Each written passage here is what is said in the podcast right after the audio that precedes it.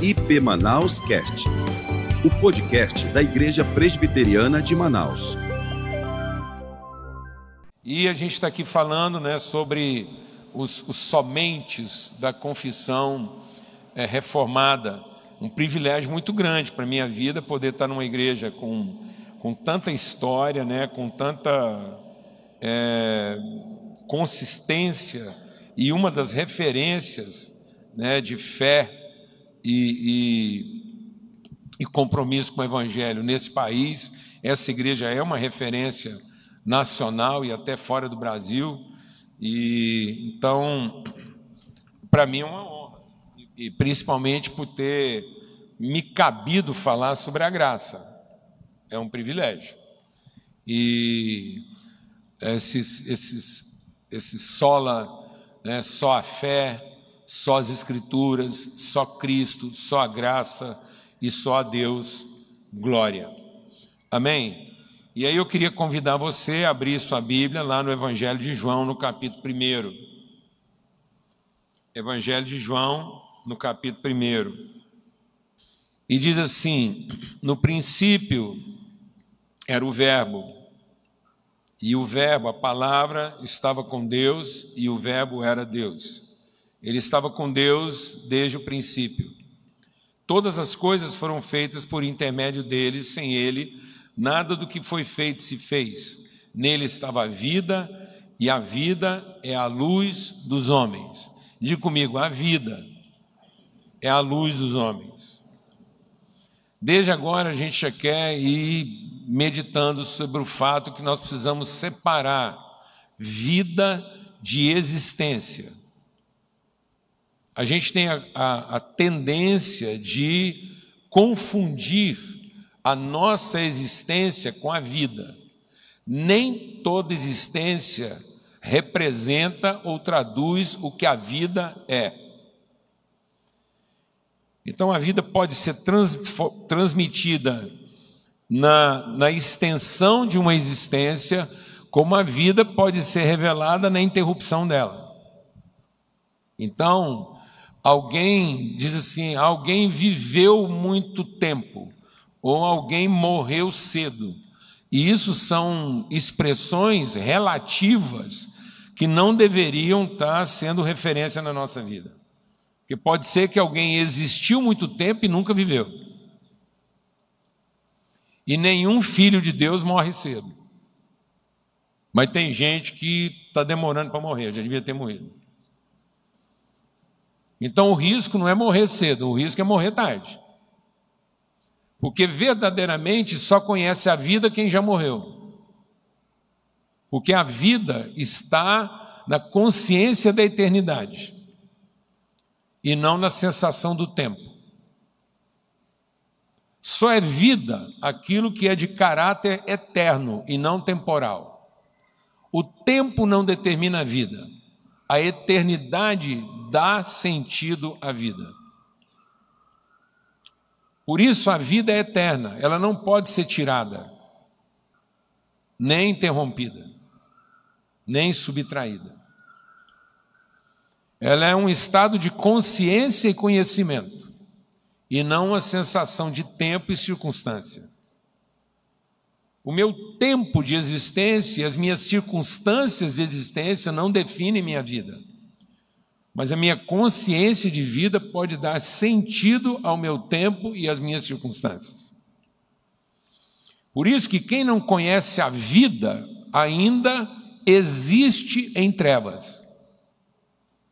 A existência sem consciência da vida é um estado de ignorância ou de rebeldia.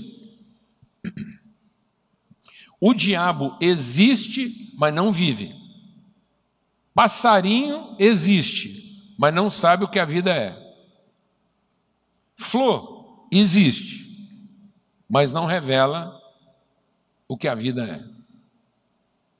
A flor inspira a respeito da vida. O passarinho encanta a respeito da vida.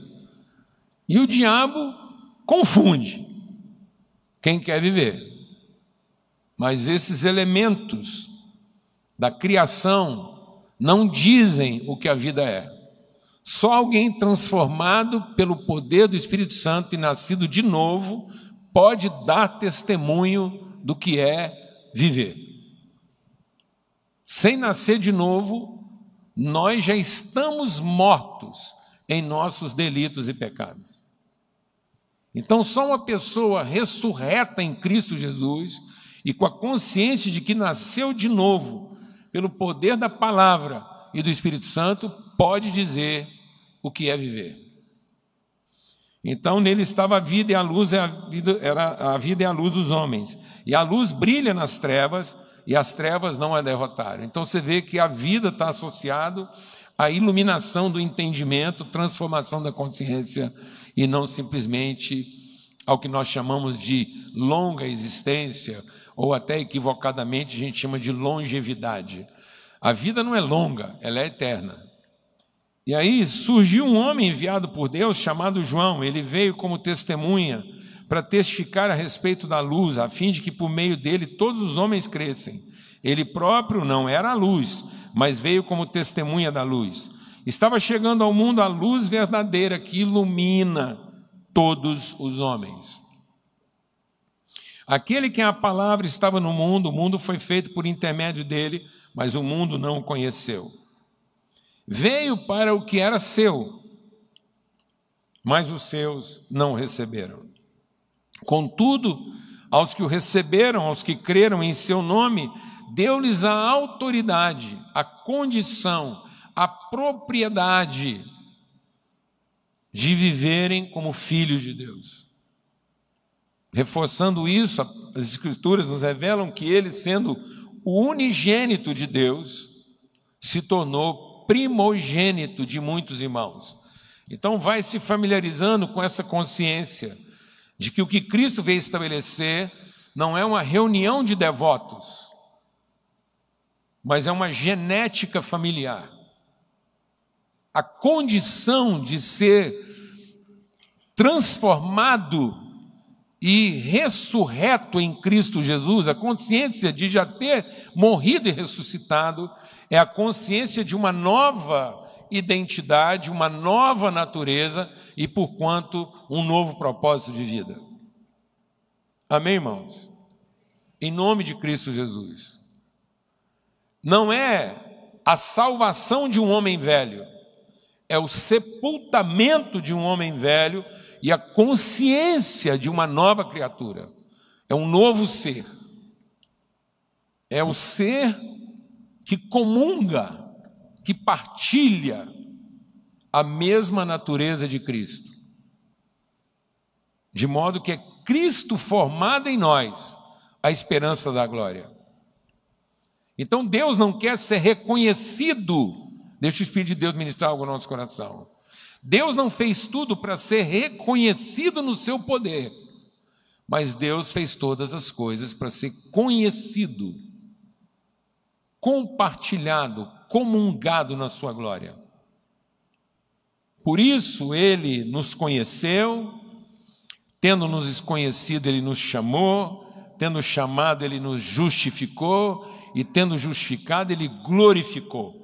Todas essas palavras estão no passado, porque isso é uma obra realizada, estabelecida na eternidade, para que nós possamos ter comunhão com a sua natureza. Por isso que Pedro escreve dizendo que, pelas suas benditas e preciosas promessas, nós nos tornamos co-participantes da sua natureza. Então, as promessas bíblicas não são para gerar uma expectativa das bênçãos que eu quero receber ou que eu preciso receber. Nós não podemos mergulhar na palavra de Deus para encontrar subsídios para alimentar nossa carência pensando naquilo que eu preciso receber, e nem alimentar nossa cobiça pensando naquilo que eu gostaria de receber. As Escrituras não são para alimentar carências ou cobiças. As Escrituras são para transformar o nosso entendimento na consciência e na convicção das bênçãos que já recebemos, para que nós possamos ser os instrumentos de revelação e materialização dessas bênçãos. Então Deus já nos abençoou com toda sorte de bênçãos espirituais nos lugares celestiais.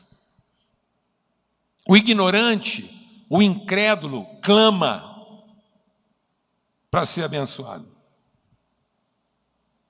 Quando a gente não conhecia a verdade, quando a gente não tinha o Espírito Santo, quando os nossos olhos não estavam iluminados, a nossa oração se resumia ao clamor de ser socorrido, de ser abençoado, de ser ajudado.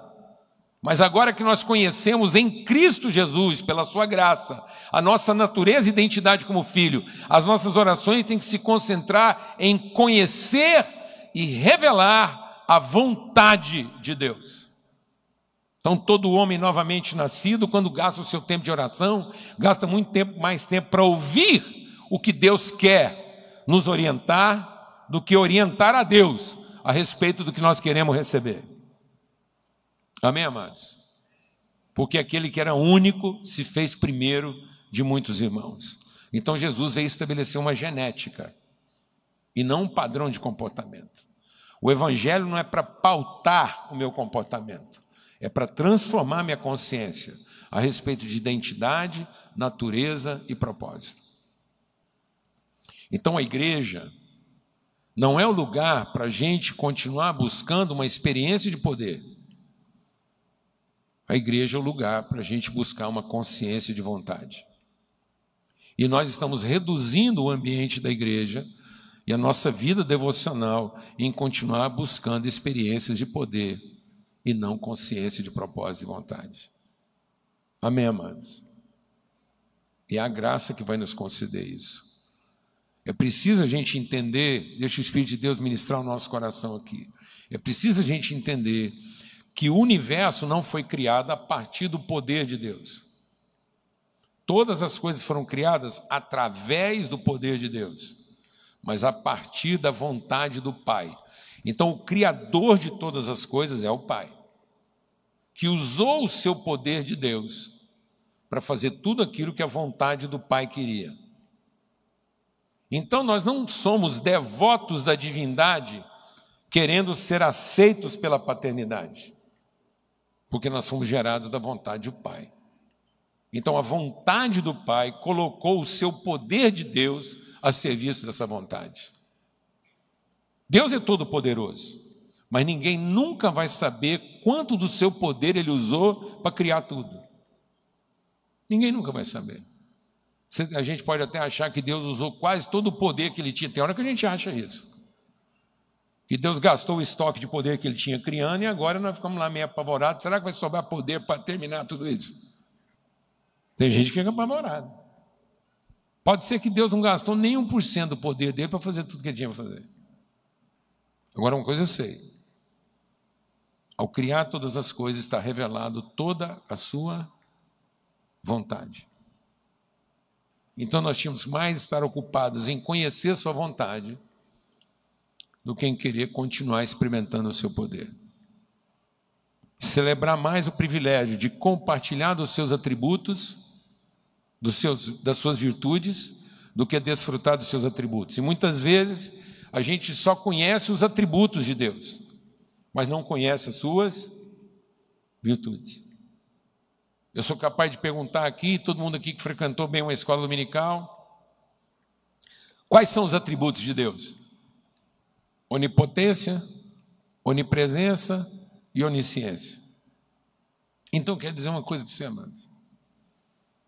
Quem conhece os atributos de Deus, conhece aquilo que de Deus é óbvio.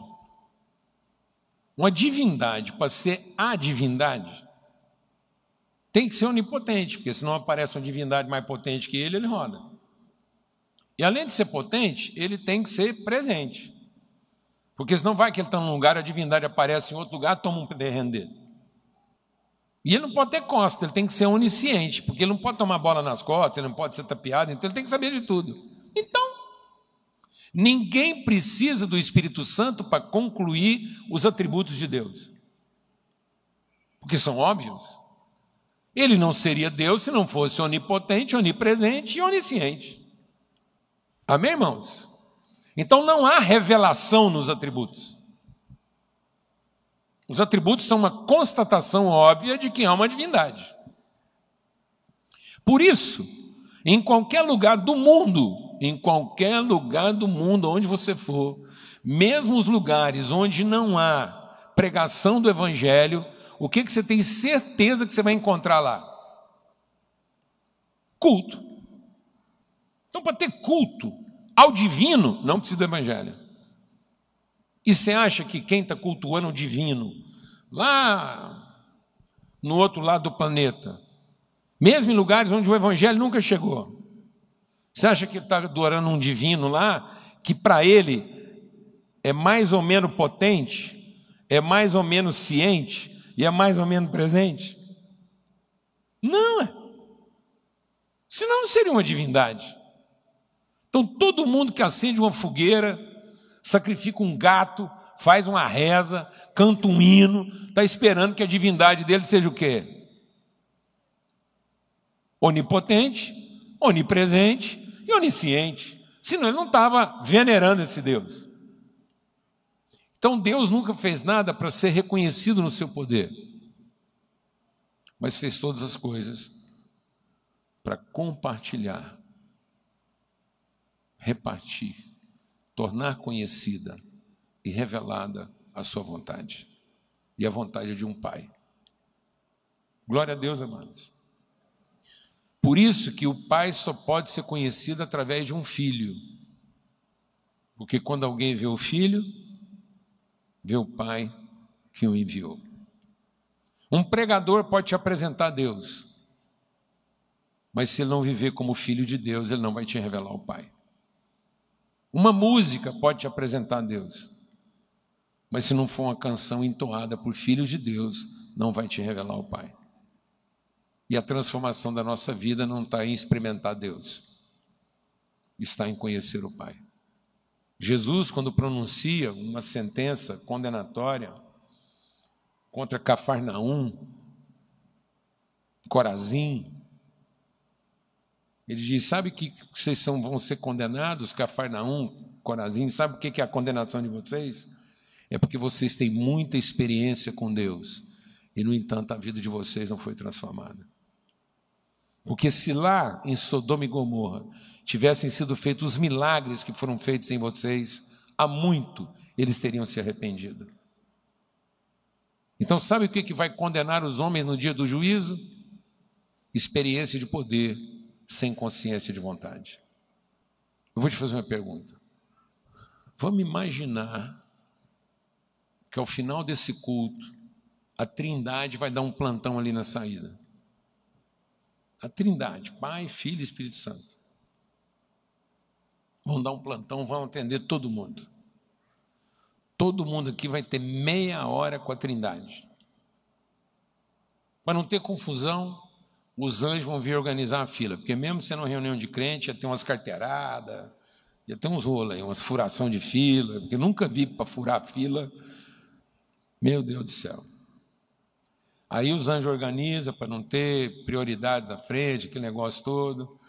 E os anjos vão distribuir uma folha de papel em branco e uma caneta para cada um que estiver na fila, para você poder ter aquilo lá para aquilo que você enfim, quer conversar com a Trindade. Amém? Todo mundo entendeu? Solta o povo. Como é que você acha que essas folhas vão chegar lá na mesa da Trindade? Tudo escrito, porque eu não quero esquecer nada do que eu tenho para conversar com a Trindade. Ou todas as folhas em branco, porque eu não quero perder nada que a Trindade quer falar comigo. Seja honesto. O que, que você pensou na hora da folha em branco? Se você tivesse meia hora com a Trindade, o que, você ia fazer com a sua folha em branco? Você ia mantê-la limpinha para poder anotar tudo que a Trindade tem para falar com você, revelando a sua vontade? Ou você encher os dois lados da folha porque você não quer esquecer nada do que você tem para pedir para o poder da divindade? Seja honesto, irmão. Eu vou te falar o que, é que eu acho. Eu acho que ia ter mercado negro de folha em branco sem nenhum preconceito de cor. É porque não tem outro jeito de explicar, é porque ia ter um negócio meio clandestino, do cara olhar assim, se ele perceber que o cara na frente ou atrás da fila dele está sobrando uma tirinha, ele ia pagar caro. Falei, escuta, enchi minha folha, me vende o que sobrou da sua. Porque é assim que nós estamos relacionando com Deus. A gente continua se reunindo para falar dos nossos clamores. E não da nossa decisão em se submeter à sua vontade. Vou te falar outra figura. Imagina outra figura. Imagina que eles vão projetar na tela aqui Jesus curando um cego. Um milagre clássico de Jesus. Jesus está curando um cego. A imagem aqui, Jesus curando um cego. Quem aqui tem de cinco anos para mais de convertido aí, levanta a mão. Levanta mais alto aí. Quem tem de cinco anos para mais? Quase todo mundo. Então, essa pergunta é para você. De cinco anos para cima. Quando você olha essa imagem de Jesus curando um cego, quem é você nessa imagem?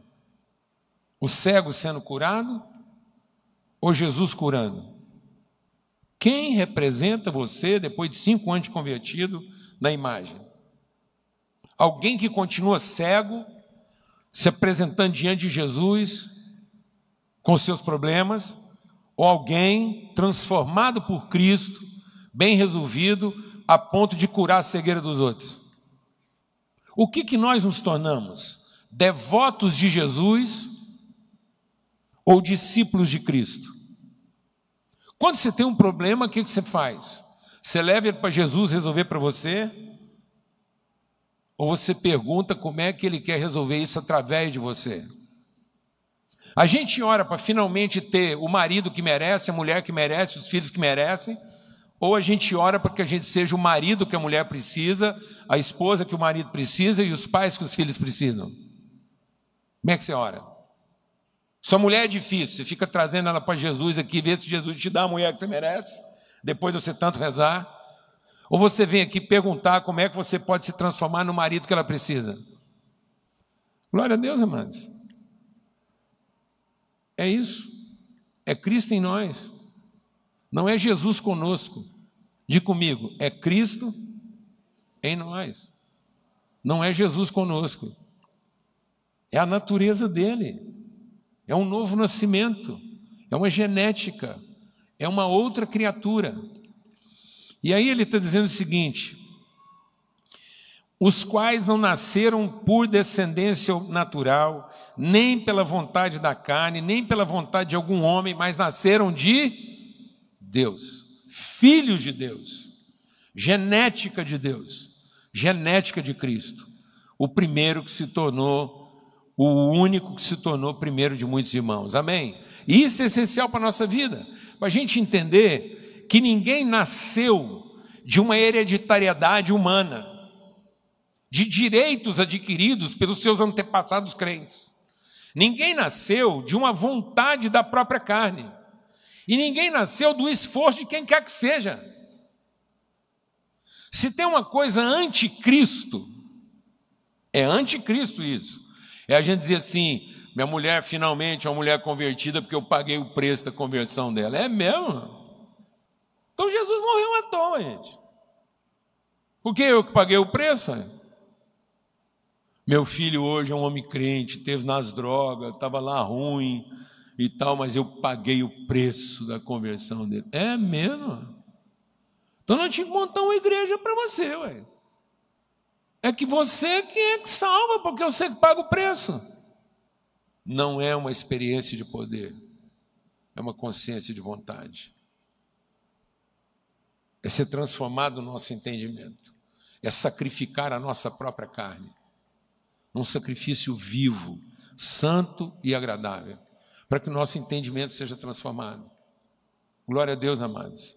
Então só conhece a eternidade da vida e a vida na sua perspectiva eterna aqueles que já morreram e não aqueles que estão tentando continuar a existir. Jesus não está aqui para salvar a sua existência, mas Cristo está aqui para você poder morrer em paz e ressuscitar com Ele. Glória a Deus, amados. E aí ele continua dizendo o seguinte: Aquele que é a palavra tornou-se carne e viveu entre nós, vimos a sua glória, glória como do unigênito vindo do Pai, cheio de graça e de verdade. João dá testemunho dele, exclama: Esse é aquele que eu falei, aquele que depois de mim é superior a mim, porque já existia antes de mim. Todos recebemos da sua plenitude graça sobre graça. E é isso. Esse é o ministério da graça. Comunicar a nós a plenitude de Cristo. Por isso que quando Paulo ora pela igreja, ele diz: Eu oro para que vocês possam, fortalecidos pelo Espírito no vosso homem interior, não é socorridos pelo Espírito no vosso homem exterior. Porque às vezes a gente está procurando a igreja para ser fortalecido no homem exterior. Esse homem exterior não tem salvação. Porque a obra da graça é para formar um novo homem interior, com a natureza de Cristo, porque é o Espírito em nós. E Jesus diz: Eu vou entregar a vocês o meu Espírito, para que assim como eu sou um com o Pai, vocês sejam um comigo. Jesus diz: Eu estarei em vocês, o meu espírito estará em vocês, e ele vos ensinará. Então, Paulo diz para que esse espírito nos fortaleça no nosso homem interior, a fim de que arraigados, arraigados em amor, enraizados em amor, não é apoiados no amor, não é amparados pelo amor, é formados do amor de Deus. Nós sejamos cheios da sua plenitude até a inteira, a plena presença de Deus em nós e através de nós. Então é de plenitude de natureza. Pessoas plenas, bem resolvidas, pessoas que não são mais movidas da sua necessidade nem dos seus interesses, mas são movidas de vontade, a vontade que emana do amor do Pai. Então, onde está o fundamento da graça? Está no amor do Pai. É o amor do Pai que alimenta, que significa, que caracteriza, que define o que a graça é.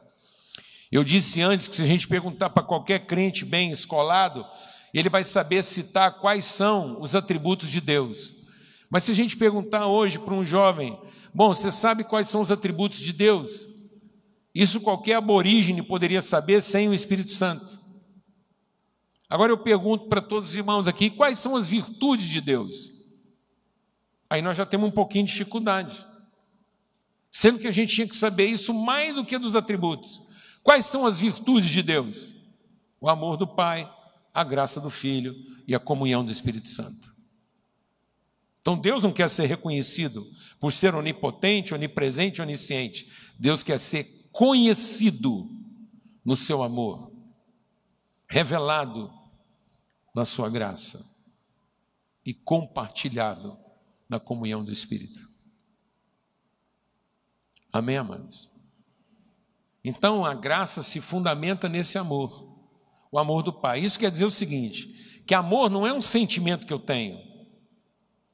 Amor não é como eu devolvo emoções positivas aos afetos de Deus. Amor é a substância da qual nós somos formados. Eu pensei durante muito tempo da minha vida que o contrário de amor é ódio. Depois pensei que podia ser raiva, amargura. Não, o contrário de amor é medo. E a forma do medo se revelar é formar uma vida em cima do que a gente gosta. Você sabia disso? Que gostar e ter medo são duas realidades irmãs. Porque o nosso medo vem de perder aquilo que a gente gosta. Então, no fundo, do contrário de amor é gostar. E porque a gente acha que gostar é amar, a gente tem um sentimento que não combina com amor, que é ansiedade e medo. Quem ama não tem medo. Por isso que quem ama não se irrita, nem perde a paciência. Porque paciência não é uma coisa que eu tenho, paciência é uma coisa que eu sou. Quem perde a paciência é porque nunca amou, mas gostou muito. E a gente só perde a paciência com aquilo que a gente gosta e que para de se comportar como a gente gosta. Então não são as pessoas que irritam a gente. Você está pecando contra uma pessoa e fala assim: você me irrita. Não, ninguém te irrita. Você é que se deixa irritar a partir da expectativa que você gerou da pessoa que ela deveria se comportar como você quer. E a partir do momento que ela não se comporta como você quer, você fica irritado. Porque se você a amasse, não tinha jeito dela te irritar. Então, quem ama, vive em crise. E é uma crise tão grande que nem vai, ninguém vai conseguir te irritar. Porque quando alguém tentar irritar você, você já está numa crise muito maior do que a irritação dele. Porque o seu espírito está lutando contra a sua carne, porque a sua carne queria matar ele. E o seu espírito diz que você tem que amar ele. Então você já está em crise. Aí o cara vai trazer uma crise menor? Ih, eu já estou em crise. O companheiro fala assim: você chegou atrasado. Você não vai conseguir me irritar, porque eu já estou em crise. Porque no fundo eu queria te matar mesmo, mas eu sou de uma natureza que eu te amo. E agora eu estou em crise porque eu, eu, eu não gosto de você, mas te amo. Amo você. Apesar de não gostar. Gostar, amada, é macarronada. Entendeu? Gostar é um sentimento de quem tem necessidade. Interesse é um sentimento de quem precisa. Então, gostar revela nossa carência, e interesse revela nossa cobiça. Gostar é um sentimento da carne, erótico, é o eros. Interesse é um sentimento da alma, é filéu, é fraternidade, é associação. Gostar é eros, é instintivo. Interesse é cognitivo. É quando você, mesmo não gostando muito, faz alguns ajustes para tolerar, no sentido de que o seu interesse vai ser atendido. Isso é intuitivo. Então, o amor não é intuitivo, nem é instintivo. O amor evolutivo é uma vontade. Não é uma necessidade nem um interesse. É uma decisão e um compromisso. É dessa substância que nós somos feitos. Por isso nós não fazemos nada por necessidade e nem por interesse. Vou te fazer outra pergunta. Nós já estamos concluindo.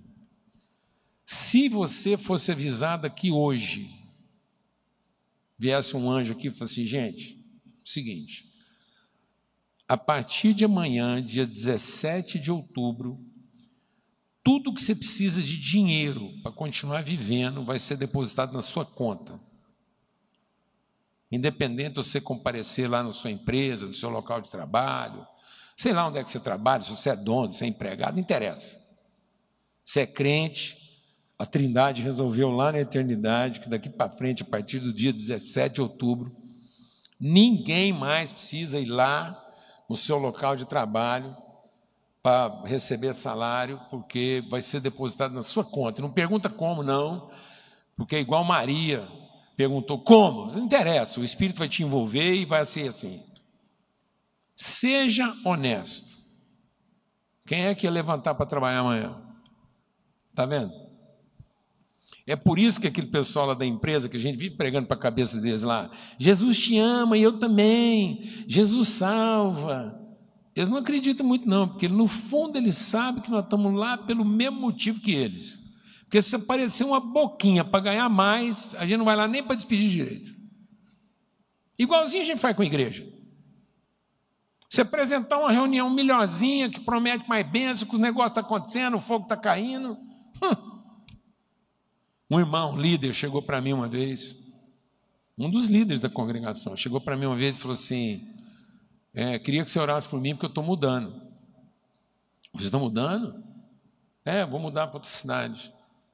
Fé mesmo? Mas, assim, já está resolvido. Assim, você quer orar porque já está resolvido. É, está decidido. Eu falei, mas como é que foi essa, esse negócio? A gente está caminhando junto aqui, a gente nunca conversou sobre isso. Eu falei, não, não, não. Foi uma direção de Deus. Eu falei, rapaz, uma direção de Deus. E como é que foi que Deus te dirigiu assim, você entendeu que era uma direção de Deus? Ele falou, não, é porque é o seguinte, uma outra empresa lá me ofereceu uma condição melhor de trabalho, eu entendi que era de Deus, estou mudando. Falei, ah, então é assim que funciona. Se é para ganhar mais, é Deus. Se é para ganhar menos, é o capeta. Quer dizer que se Deus te levar para um lugar para você ganhar menos, é o capeta que está te levando. E se o capeta te levar para um lugar onde você está ganhando mais, é o Deus que está te levando. Não é uma revelação de propósito. Eu falei para ele, eu falei assim, eu conheço alguns ambientes comercial que funcionam mais ou menos assim, eles chamam prostíbulo, onde tudo é feito por dinheiro. E tem gente que reza no prostíbulo para pedir a proteção de Deus. Mas eu duvido que lá alguém esteja orando para conhecer a sua vontade. Amém, irmãos? Nós somos feitos de amor. Nós não temos opção. Nós temos a decisão de nos submeter ao fato de que nós somos feitos de amor. Haja o que houver, qualquer que seja a necessidade, qualquer que seja a circunstância. E uma vez que o amor é a virtude no qual tudo se fundamenta, a graça é a virtude na qual esse amor se revela. Então a graça é a revelação do amor. E de que maneira a graça revela esse amor? Porque tudo que a graça faz é espontâneo. Então, se nós somos feitos de amor, a nossa motivação é espontânea. Ninguém tira de nós coisa alguma. Nós não precificamos aquilo que a gente faz. Nenhum filho de Deus é empregado, mas todo filho de Deus é trabalhador. Às vezes alguém chega para mim e fala assim, pastor, eu pedi um emprego, você pode orar para me arrumar um emprego? Eu falo, não faço isso. Eu não amaldiçoo ninguém. Porque emprego é maldição, trabalho é bênção. Emprego é um filho pensando que é escravo. Trabalho é o serviço de quem tem certeza que é filho. Trabalho escravo não é definido pela quantidade do recurso.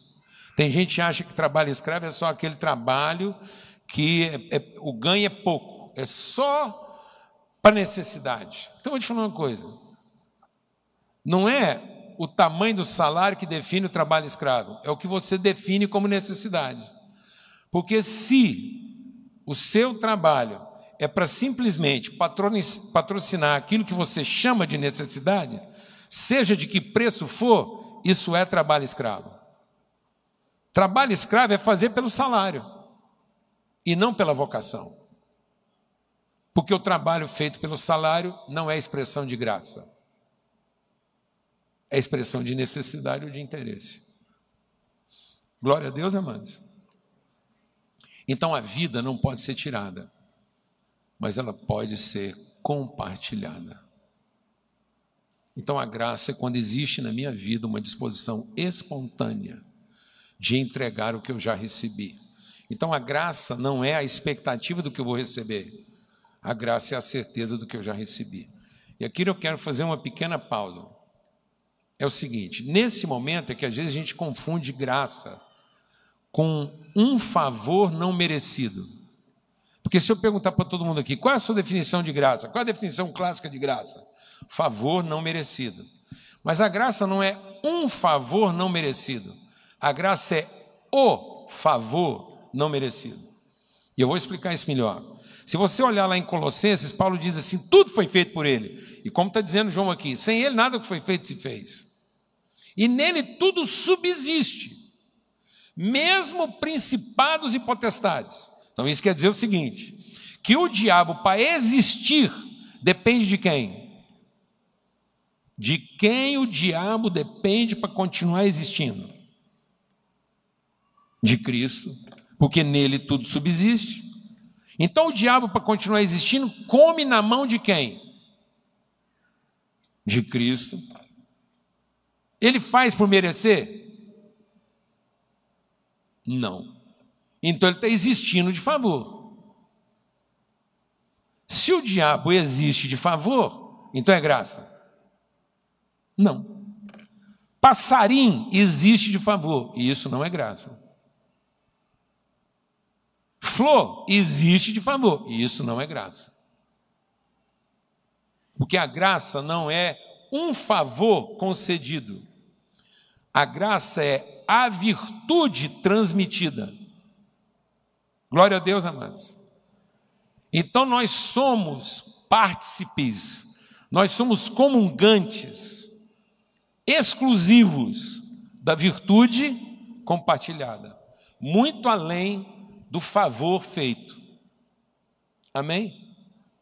Então, a essência é que, ao nos comunicar a Sua graça, Ele não apenas nos favoreceu, Ele nos tornou favoráveis. Agora eu sou participante dessa graça e eu sou transformado de graça em graça, de glória em glória. E aí, ó, o fundamento é o amor, a expressão é a graça do Filho e o propósito. Qual é o propósito da graça? Muita gente pensa que o propósito da graça é a salvação. E o propósito da graça não é a salvação. A salvação é o meio pela qual a graça opera para o propósito. Tanto que quando Paulo fala disso, ele diz assim: nós somos salvos pela graça, mediante a fé, para. Então existe um propósito. A salvação é o meio de me devolver a condição de cumprir o propósito. Então Cristo não veio para a salvação. Tanto que quando é declarada a vinda de Cristo, diz lá, é nascido o Salvador. Quem é o Salvador? É Cristo o Senhor. Então eu sou salvo no senhorio. Eu sou salvo para cumprir um propósito e não para celebrar minha salvação. Então quem está me salvando é um Senhor. Então eu não sou salvo tentando servir. Eu sou alguém submisso, honrando a sua salvação. Porque se não fosse a obra redentora da graça, se não fosse a obra de justificação da graça, nós não poderíamos cumprir o propósito. Então a graça não é para eu ir para o céu, a graça é para eu cumprir o meu propósito na terra. Não é leva-nos para o céu, é venha o teu reino na terra, como foi decidido no céu. Então, céu não é destino, Céu é origem. A graça é para revelar que foi de lá para eu vir, para eu cumprir um propósito. E quando tiver eu cumprindo o propósito, é para lá que eu volto. Então não é destino. É consciência de origem. Glória a Deus, amado. Amém? É para que aquilo que eu revele, como fruto da graça, possa colocar as pessoas em comunhão com a vontade. Eu até ia te falar uma coisa aqui, Francisco. Sim, com muito temor e tremor no meu coração. Mas eu creio que se o concílio da, dos reformadores lá que estabeleceram os cinco solas, se eles se reunissem hoje, depois que a igreja amadureceu no seu entendimento de vocação, teria que ser incluído o sexto sola só o Espírito. É impressionante pensar como é que isso não está lá. A gente tem que se perguntar. Porque nós ficamos focados na salvação e não no propósito. Uma das heresias que a gente vem cometendo é interromper a obra da graça na salvação. Porque a gente fica subtraído da virtude do Espírito, que é o que? A comunhão. E Paulo diz que as nossas reuniões estão fazendo mais mal do que bem, porque nós estamos nos reunindo para cada um comer apressadamente o seu próprio pão, como quem se salva, sem discernir o que? O corpo, a comunhão. E porque a gente focou na salvação, a gente está buscando o Espírito pelo poder e pelo dom, e não pela comunhão. Sendo que a obra do Espírito não é o poder nem o dom. O dom e o poder são para a comunhão, porque esse é o propósito. Então, o fundamento é o amor, a expressão é a graça do Filho espontânea e o propósito é para que nós vivamos em comunhão. Eu vou tomar só mais cinco minutinhos, vou chamar o Miguel aqui e vou chamar você. Vem cá um pouquinho, rapidinho, para me ilustrar isso.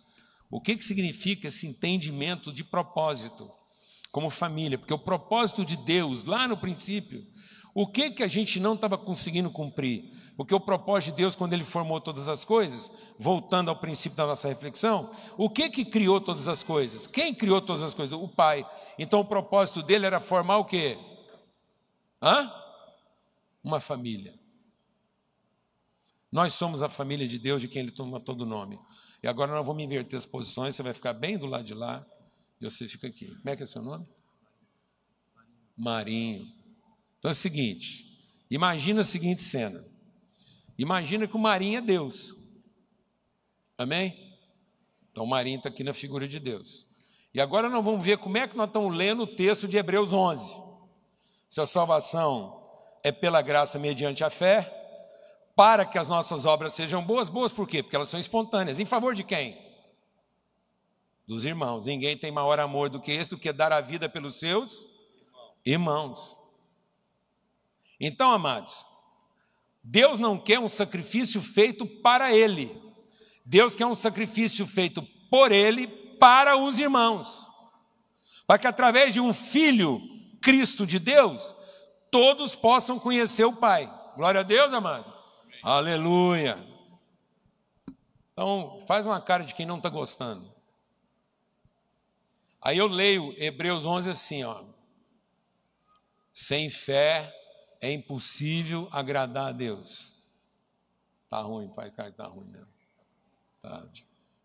Então não tem jeito de agradar. Sem fé é impossível agradar a Deus. Porque é necessário que aquele que se aproxima de Deus saiba quem Deus é e que Ele é abençoador daqueles que o buscam. Aí como é que eu uso a minha fé? Está gostando da música, não? Então eu vou cantar aquele hino que o senhor gosta, porque é desse jeito que a gente começa os cultos. A gente começa os cultos como a gente reúne e Deus não chegou ainda. Aí a gente vai cantando, cantando até ele chegar. Deus vai escutando aquela cantoria, vai gostando dos hinos, fala, não, hoje o trem está ungido. Aí o Espírito vai vindo, e a gente ainda fala, pode vir, Espírito Santo. A gente não se encontra onde Deus está, a gente se reúne para ver se ele vem. Está lascado o negócio, mano. E aí a gente vai seduzindo Deus com um hino bom, umas ofertas gordas, umas orações fervorosas, e Deus vai. No fim, o culto começou onde a única parte não convertida dele era Deus. Mas de tanta gente cantar, fazer a coisa certa, Deus no fim converte e abençoa todo mundo. Ainda mais quando a gente canta os hinos que ele gosta. Aí que ele não aguenta mesmo. Então a gente usa a fé, porque ele é o abençoador, gente vai cantando aqueles hinos, aquele, umas ofertinhas, né? umas rezas, uns jejum. Aí Deus vai deixando a gente chegar o quê? Perto. A Bíblia não diz chegar perto. A Bíblia diz se aproximar. Porque não tem nada mais estúpido do que qualquer tipo de esforço para chegar perto de um Deus onipresente. O sonho de consumo do capeta era Deus não ser onipresente, porque tudo que ele queria era ficar longe. Mas até do capeta Deus está perto. E essa é a desgraça dele. Então a gente acha que precisa rezar, orar, para ver se Deus vai gostando da missa. Aí a gente vai chegando perto, até que ele, finalmente convertido, estende a mão e me abençoa. É o que a gente quer. É tudo que a gente quer. Não, a palavra de Deus não está falando de chegar perto, porque ele é onipresente. A palavra de Deus está falando de nos aproximarmos de quem ele é e Ele é o abençoador daqueles que o buscam. Então, aproximar é se tornar a expressão mais próxima de quem Ele é. É ser um filho que o conhece de tal maneira que consegue traduzir quem Ele é. De modo que quem vê um filho vai ver o pai que o enviou. Então, é uma proximidade de conhecimento, de relação, de intimidade e não a proximidade de quem chegou perto para ser abençoado. É a proximidade de quem comunga, de quem partilha a mesma natureza. De modo que quem vê um, vê o outro. E aí agora, do lado de lá, o pecador. Caído. Está ruim. Se estava ruim para mim que é crente, imagina para você. E aí, quando a gente não tem esse entendimento de proximidade, a gente tem uma relação de distância. Aí, em vez de a gente entender na perspectiva da eternidade a comunhão do que é eterno, a gente entende a relação na perspectiva do tempo e do espaço. E aí, na hora que eu vou pregar o evangelho para o perdido, eu prego o evangelho mais ou menos assim: eu, tu, ele. Ou tu. Quero te explicar. Eu era igual tu, mas conheci ele. E ele me abençoou. Agora tu está lascado. Acho bom você ir lá conversar com ele, para ver se ele salva tu igual salvou eu. Porque se você não fizer isso, tu está lascado e eu estou salvo. Então vamos lá, tu, conversar com ele. Ou ele, aqui estou eu, te apresentando tu. Tu, esse é ele. Vê se vocês dois se acertam, porque da minha parte, eu estou resolvido. Alguém aqui sabe o que eu estou falando ou não, amados? Deixa eu te dizer uma coisa. Na conjugação verbal hebraica, a primeira pessoa da conjugação não é eu, é nós. Porque nós não é primeira pessoa plural. Porque nós não é uma reunião de eus. Então nós não é plural de eu. Nós é consciência de nós. E se nós não entendermos nós, não vai ter sentido para eu. Porque é o nós que significa o eu. Mas o eu não forma o nós. Muitos eus juntos nunca será um nós. Mas dois ou três nós pode dar sentido para qualquer eu. Glória a Deus, amado. Então agora vamos ter outra conversa. Fica lá. Possível tu. Ou nós. O seguinte. Eu conheci uma parte de nós que não conhece nós. O que, que nós podemos fazer para levar nós para nós? Aí, nós que conhecemos, vamos entender que o amor não se revela na sua plenitude para quem está perto, mas o amor se revela na sua plenitude quem está disposto a ir o mais longe possível para encontrar nós, até que nós seja completo. Por isso, quem está perto, a água é rasa. O rio molha só as canelas. Mas quem conhece e é próximo na intimidade do conhecimento, vai revelar a plenitude do conhecimento na sua maior distância. Porque nós vimos a plenitude do Pai quando ele foi a maior distância encontrar nós deixando de ficar perto, para poder revelar que nós podemos ser próximos. Eu vou te fazer uma pergunta desafiadora. Obrigado, pode sentar. O senhor também pode sentar. Eu não vou nem sugerir, porque o senhor é o senhor, se quiser ficar por aí mesmo, está tudo certo. Eu quero te fazer duas perguntas para terminar. Você vai na padaria por causa do padeiro ou por causa do pão? E se o pão for ruim, você volta? Então o padeiro nunca foi seu irmão, foi só seu prestador de serviço. Porque se ele fosse seu irmão, você voltava lá até o pão ficar bom, ou ele mudar de ideia que o negócio dele não é ser padeiro. Não adianta pregar o evangelho para o padeiro enquanto a gente continua frequentando a padaria dele só por causa do pão. Porque continua sendo eu, tu, ele, e nunca foi nós. Vou te fazer outra pergunta. Você prega para a prostituta para que ela, se convertendo, se torne sua irmã?